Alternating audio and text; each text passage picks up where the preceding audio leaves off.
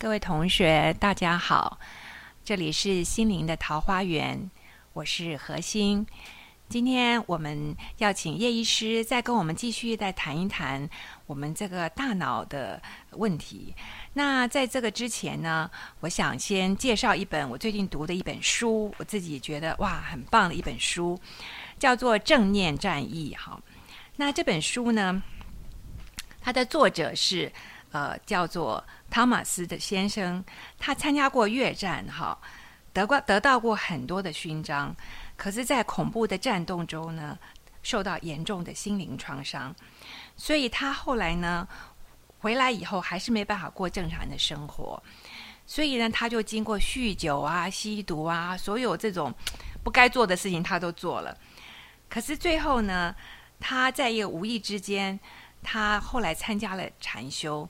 然后呢，嗯，就是也很凑巧，就是，呃，他所参加的禅修营呢，居然就是越一个越南人的禅师，叫一行禅师所办的，所以他就发现说，他从前在打仗的时候受到的训练呢，就是说所有的越南人呢都是敌人，因为那时候他在越南的时候呢，呃，也有穿的呃和尚衣服的。人向他攻击，也有一个 baby，好，呃，他们要去救他，结果那个 baby 身上也有炸弹，所以他那时候就经历过很多这种痛苦的经验。等到他回到嗯这个美国以后呢，他发现他没有办法过正常人的生活，所以他就过了很长一段这种很消极、很颓废的生活，就没有想到呢。呃，他后来呢碰到这个一行禅师以后，就参加一些禅修营，慢慢慢慢呢，他从这个很简单的正念和呼吸法呢，他就找回了人生的路。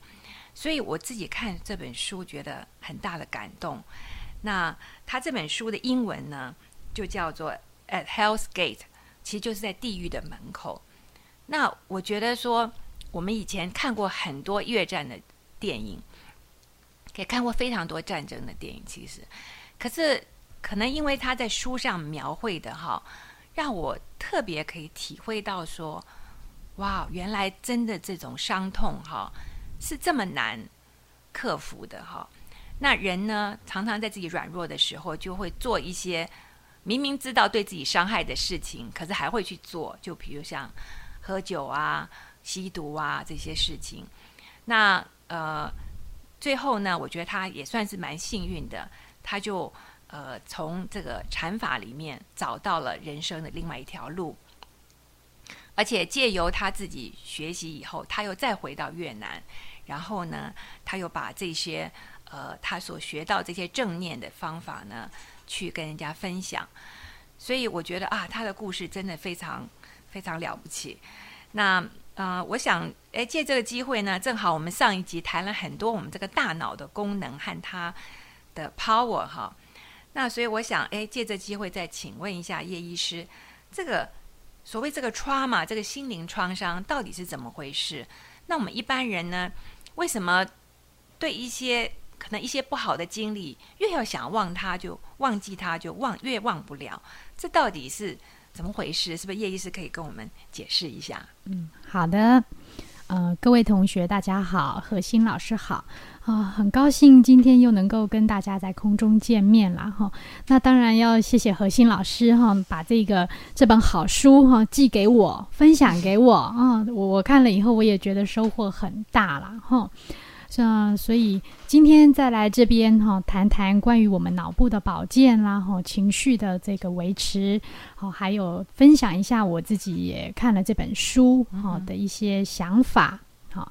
那其实提到这个创伤的部分哦，我记得这个作者他也有讲到哦，他觉得这一场战争啊，其实他不是从到了越南才开始打的。对，他觉得这场战争是他还在家庭里面的时候就开始打了。嗯，好，譬如说他的父母在管教他的时候，用比较暴力的方式。哦，那他们父他的父母亲看起来婚姻也不是非常的和睦。哦，所以他从小就学习到用暴力去解决问题。好，那后来呃因缘际会之下，他去从军，哦，到越南去服兵役，哦，经历了这个很真实的战争，好，然后他这个这个在这个越战里面，然后才受到了呃很多的这个创伤，但是呃在当下哈。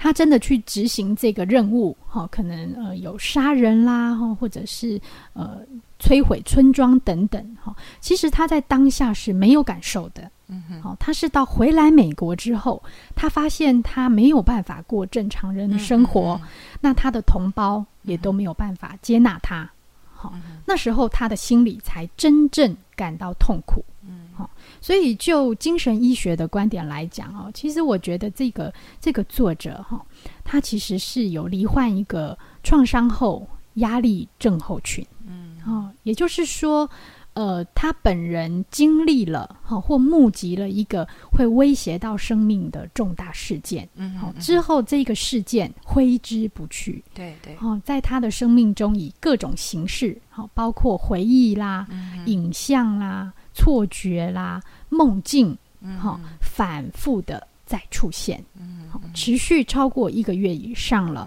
而且还造成他情绪和行为的异常，好，所以他就在这样的一个创伤后压力症候群里面，好，感到非常的受苦，好，那当然他也是很幸运然后才能经由禅修去去得到一些帮忙，哈，那其实讲到创伤，哈，这个。这个创伤的种子啊，其实是很早就埋下来的。嗯，哈，其实我们看，呃，举例来说啦，哈，呃，有些小孩子，哈，他小时候可能，呃。呃，被妈妈放在家里面，肚子很饿，好，房子里没开灯，好，妈妈还没回家，好，那他可能就会哭泣呀，哈。可是当下他只觉得有点害怕啦，哦，然后很饿，好，并不会觉得有所谓的创伤。其实或许是在他十五岁、二十岁，甚至四十岁以后，他突然去回想到他童年曾经被妈妈丢在屋子里，哈，那。呃，黑漆漆的，肚子饿，那个时候创伤的种子才发芽。哦，嗯，所以这个，嗯，像我我们以前啊，哈，在学习创伤这个概念的时候啊，嗯，就有同事开玩笑说：“ 哎，糟糕啦，那我我都帮我儿子洗澡以后拍这个裸体的照片，哈，那会不会长大以后他有一天看到裸体的照片，说：哎，妈妈？”你怎么这样子哦？帮我拍裸体照片，我好受伤哦！我会不会造成儿子的创伤哦？所以其实当然这是我们同事之间哦的这个开玩笑啦哈。不过这也告诉我们，其实很多呃不经意的动作哦，我们对待孩子的方式，我们对待我们最爱的亲人哦或者朋友的方式，很可能在日后都会埋下创伤的种子。嗯，对，所以其实这个。就像你讲的，很多时候，也许当时你不觉得，然后过了好一会儿，然后，过了很久，最后才发现说，其实这个还蛮严重的哈。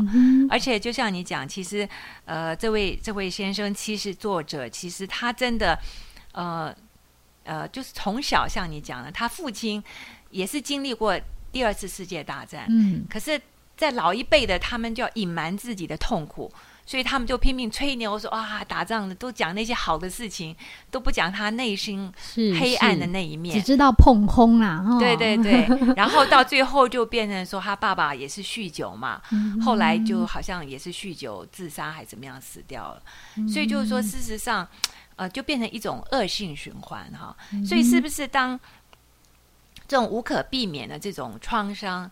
一旦产生以后，当然在这事前我们是尽量去防范它，对不对？哈。可是产生了以后，就像就像这位禅师，他他怎么样去疗伤？哈，我们是不是就是说，就很勇敢的去面对它？好像嗯，圣严法师很喜欢讲的一句，就是说要面对它、处理它、放下它。我们是不是就是说，有很多时候其实有很多问题？我们其实都回避，我们不敢去面对。可是越回避，好像就是一个不定时的炸弹，是不是？其实就埋在那边。嗯，也许有时候它就会爆发出来了。那像他也是经历过一些逃避的过程嘛，哈。因为像那时候我看他书上想，也是觉得也是蛮感伤的啦。因为他后来回来过正常人的生活，他儿子三岁半夜哭，他就受不了，对不对？后来他说，后来他就离家出走。那其实就是因为他在越南的时候，曾经有一个婴儿上面装了一个炸弹，所以他每次儿子一哭，他就想，他那个炸弹好像就又在他心中引爆了，所以他就受不了，他就离家出走。然后后来就靠酗酒啊、呃吸毒啊这些去麻醉他自己。那可是他后来就是经过好长一段的时间，他才能够呃，后来他也去戒乐中心啊，把这些呃去。呃，去毒瘾才才才康复了。可是康复以后，他还是没有办法去面对他最深层的伤痛，所以后来他才决定说，他要回到越南人中间去面对他从前他觉得很痛苦的东西。是不是人一定要经过，就说你真正嗯这种痛苦要去直接去面对它，呃，才能够真的把那个。所谓解铃尚须系铃人，是不是这样子道理？嗯哼，是的，这是一个很难解的课题啦。哈，没有经历过创伤的人，哈，其实很难去了解他们曾经经历的这种痛苦。哈，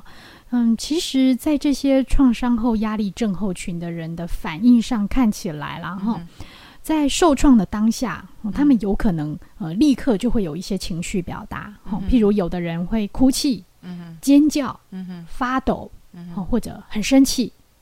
可是也有一部分的人，他们当场的反应是麻木，嗯，好，突然间的不说话，好，或者是逃避，嗯，好，那其实都要经过很长很长的时间，哈，这些这些创伤啦，哈，才能够解决，好，呃，举例来说好了，哈，譬如说曾经有个个案，他骑摩托车，哈，在某个路段翻倒，好，出了车祸。嗯哼，那出了车祸就有骨折啊，然后就去住院啊，哈。那可能对某些人来说，这样的一个车祸可能不算什么，可是这个个案哦，他就得了这个创伤后压力症候群。嗯，从此以后呢，他不敢骑机车，嗯，好，甚至他只要经过当时发生车祸的路段，嗯，他都会胆战心惊，嗯，好，会发抖。好所以其实这些真正有患到这种创创伤后压力症候群的人哦，他们的痛苦真是笔墨难以形容啦，哦，不足为外人道。哦，所以，我我们当然是很希望能够帮助这些朋友走过来。嗯不管他经历的是家庭的暴力啦、婚姻的暴力啦、职场的暴力，还是整个大社会的暴力。嗯好，可是其实这段过程是很艰辛的。哈，我们其实也要体谅到，不是他们不做，其实是真的很困难。嗯嗯，对，所以就是可能真的是。在他周围的人要想办法帮忙他，那然后他们自己呢，就是说，像这位禅师呢，他就是透过这个正念，他一直让自己呃维持在正念，然后呢，呃，还有他用那个方法呼吸法，也跟您介绍那个方法很像嘛，对不对？是是是，哦，他所所谓的这个呃进化的呼吸法哈，其实也是呃原理很类似啦，就是把你的所有。专注力、集中力，哈，都在你的呼吸上面，摒除其他的杂念，哦，感觉自己的呼吸，感觉自己存在，嗯，好，这是很重要的净化心灵的哦一个方法，能够让你自己平静。嗯哼，对啊，所以，所以其实，嗯，就像你讲的，这些痛苦哈，其实真的不是一天两天可以解决的，就是也要很有耐心和恒心，哈。不过我看这本书上，他有讲了一段，我也觉得蛮感动的哈。因为嗯，就是一行禅师那时候就跟他们讲，就是说，其实你们经历这些痛苦痛苦的人哈，其实就像那个蜡烛顶端的火光。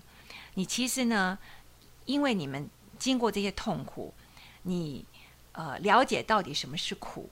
那其实另外一方面来讲，你才能够去照亮别人。就像这位禅师，他经过这些痛苦，然后他再去，嗯，再去开导别人的时候，他就是有那种同理心嘛，哈，他比较了解说对方受了怎么样苦。就像我讲说，我在想了哈，就说也许像他自己也经呃经过吸毒啊、戒勒所这样子，所以他再去劝告那些呃吸毒的人，你怎么样？呃，经过这过程之后，他就很了解说，哎，到底是怎么回事，然后他就比较能够呃有好的方法去去接近他们，然后也去能够劝告他们。好，那我们再继续啊。那我想请教叶医师哈，那我们周遭如果有朋友哈或者亲人，他们感觉到他有受到这种心灵创伤的时候哈，那怎么样去帮助他们？因为譬如说像。九二一的时候啊，或九一的时候，哇，好像所有人都得忧郁症了。那到底大家要互相怎么样？互相 support，互相支持，让才不会大家一起都变成这个集体忧郁症这样子。嗯嗯嗯。其实哈，大到这种发生国际性的灾难，然后小到说你的亲朋好友啦、街坊邻居啦，然后他有一些心理上的这个困扰来找你寻求帮忙哈。其实我们身为这个陪伴的。角色哈，其实也是有一些技巧啦哈。首先呢，呃，就是要耐心的聆听哈。那关于这个聆听哦，就常常有有一些个案会跑来门诊跟我说：“医生啊，我我付钱来哈，跟你讲这么多，你也都只有听而已 哦，我真是浪费钱哈。”哎，可是其实哈，你想想看，在你的生活里面哈，有多少人愿意？耐心的对听你说话，甚至哦听到半个小时、一个小时、两个小时啊，所以其实聆听也是一个艺术，对啊，聆听也是一种专业哈。那我们身为陪伴者哈，第一件要做的事哦就是耐心的聆听，嗯好。那第二个要注意的事情呢，就是说，因为这个有创伤、有烦恼的人哦，有时候想法啊，就是会比较负面呐，然后甚至有对，甚至有这个自杀的念头哦。所以，如果可以的话呢，我们就是尽量要给他一个安全的环境哈，注意他会不会想不开呀哈。那如果说真的情况很严重啦哈，我们当然就要请其他的人、专业人士啊哈来帮忙他哈。再来就是说，呃，在这个陪伴的过程中，哈，我们要尽量学着不批判，嗯，好，因为有时候我们就会说，哎，你这。这个出个车祸啊，哦，没什么了不起的，啊 我也出过车祸啊，哈，为什么你就不敢再骑摩托车啦？哦，这个就是一个呃比较贬低对方哈，比较责怪对方的态度，哦，那这样就是比较没有同理心，哈。那所谓同理心哈，其实打个比方来说啦，就好像我要站在你的鞋子里面去看这个世界，好，也就是说要站在别人的立场，哎，从他的眼光和角度去看这件。是，所以我们尽量学着呃耐心的聆听，哈，然后保护对方的安全，然后采取不批判的态度。那必要的时候呢，帮他寻求专业的协助。好，我想这样子，呃，你就能够担任一个很好的陪伴者的角色。嗯，那呃，如果是说自己碰到好，因为其实就像你刚刚讲的，很多人也许都没有察觉到，呃。像我自己有时候也会觉得说，听到朋友啊或者亲人讲他小时候什么什么什么事情哈，然后你想说哇，怎么他为什么五岁的事情他记这么清楚啊？可能就是因为像你，我现在讲哦，就是你讲的这种，当然就是每个有不同的严重性啊。那所以当我们自己慢慢回想到我们曾经有过这些创伤的时候，那我们怎么样自己想办法去克服它呢？嗯哼，其实哈，嗯。如果我们自己哈面临一些创伤，然后首先是呃要让自己的情绪有个出口，嗯哈，我我想大家都知道，其实那时候发生这个呃艺人哈，呃倪敏然上吊自杀，哦还有这个。一个漂亮的女艺人徐伟伦车祸丧生的时候，其实他们的亲友甚至歌迷哈都面临很大的一个伤痛。对哦，那我呃据我们所知呢，也有很多人就得到了这个创伤后的压力症候群哈。那到后来呢，呃，他们采取了一些方法哦，都很棒啊哈，包括说举行这个追思的音乐会啦，哦，还有在网络上哈替他们呃所爱的这个死去的人。设立这个部落格，好，那写些文章去怀念他们，那抒发自己内心的感受，好，这些都是替替自己的呃创伤后的情绪找到一个出口。对，那当然最简单的啦，哈，你觉得害怕哦，那或许就请一个可信任的人紧紧的抱着你，哈，或者让你痛哭一场，嗯，这些这些都是抒发情绪的一个好方法，嗯。那再来就是说，嗯，尽量要让自己能够转移焦点呐，哈，不要一直沉溺在这个创伤的事件当中，哈，呃，譬如说，继续让你的工作步上轨道啦，哈，然后关怀你身边哈重要的人，哈，那你就比较不会再去想这个创伤的这个事，在那个痛苦里面，对，让自己脱离那个情境啦，哈。那再来还可以做的呢，就是呃正向的思考。好，那当然这个思考的方式，我们用说的哈，我们身为旁观旁观者是非常的容易啦哈。可是其实你真的要改变你的思考的方向哦，其实不是那么容易哈。那所谓的正向思考，就是譬如说，呃，桌上有半杯水的时候哈，比较负面思考的人，他就会说啊，桌上只有半杯水了。好，那我们如果学着正向思考，你就会说，哎，桌上还有半杯水，好，那那个心境就，哎，就整个就转化过来了嘛，哈。那再来哈，最后一点，呃，我们可以帮忙自己的，哈。我想在这本《正念战役》这本书里面也有提到，哈，就是我们要学习跟我们的痛苦和谐并存，对，如果我们去逃避它，好，我们就反而被它控制了。对，好，譬如说，我们逃避到物质世界里面去，哈，呃，整天血拼啊，哈，然后或者是整天喝酒啊，哦，或者是去吸毒啊，等等，哈，我们的生命反而被这些物质给控制了。对，哈，那如果你去觉察到说，哎，确实我有这个创伤，我有这个痛苦，哦，那它也确实发生了。我没有办法把这一个创伤从我的生命里面抹去，我应该要学习怎么样接纳我生命中受创的这个部分。好，这时候你才会感觉到你整个人是完整的。嗯好，那你才能跟你的痛苦和谐并存。刚刚叶医师讲了这个呃正念哈。当然，正念其实说起来容易，做起来难了哈。是是。所以，其实我觉得这个呃，这本呃汤马斯呃这个禅师哈，他这本书后面他有附录一些就是讲生活禅的。那这部分呢，正好跟我们在法鼓山学的生活禅其实是呃蛮相呼应的。那也是我最喜欢的一样，就是呼吸禅哈。因为呢，有时候嗯。你太复杂的也记不得，而且在生活那么忙碌中呢，也想不到。好，可是这个生活禅呢，其实就是让你最简单的方法。走路的时候，你的念就在走路。好，那你吃饭的时候，你的念就在吃饭；你工作的时候，你的念就在你的工作。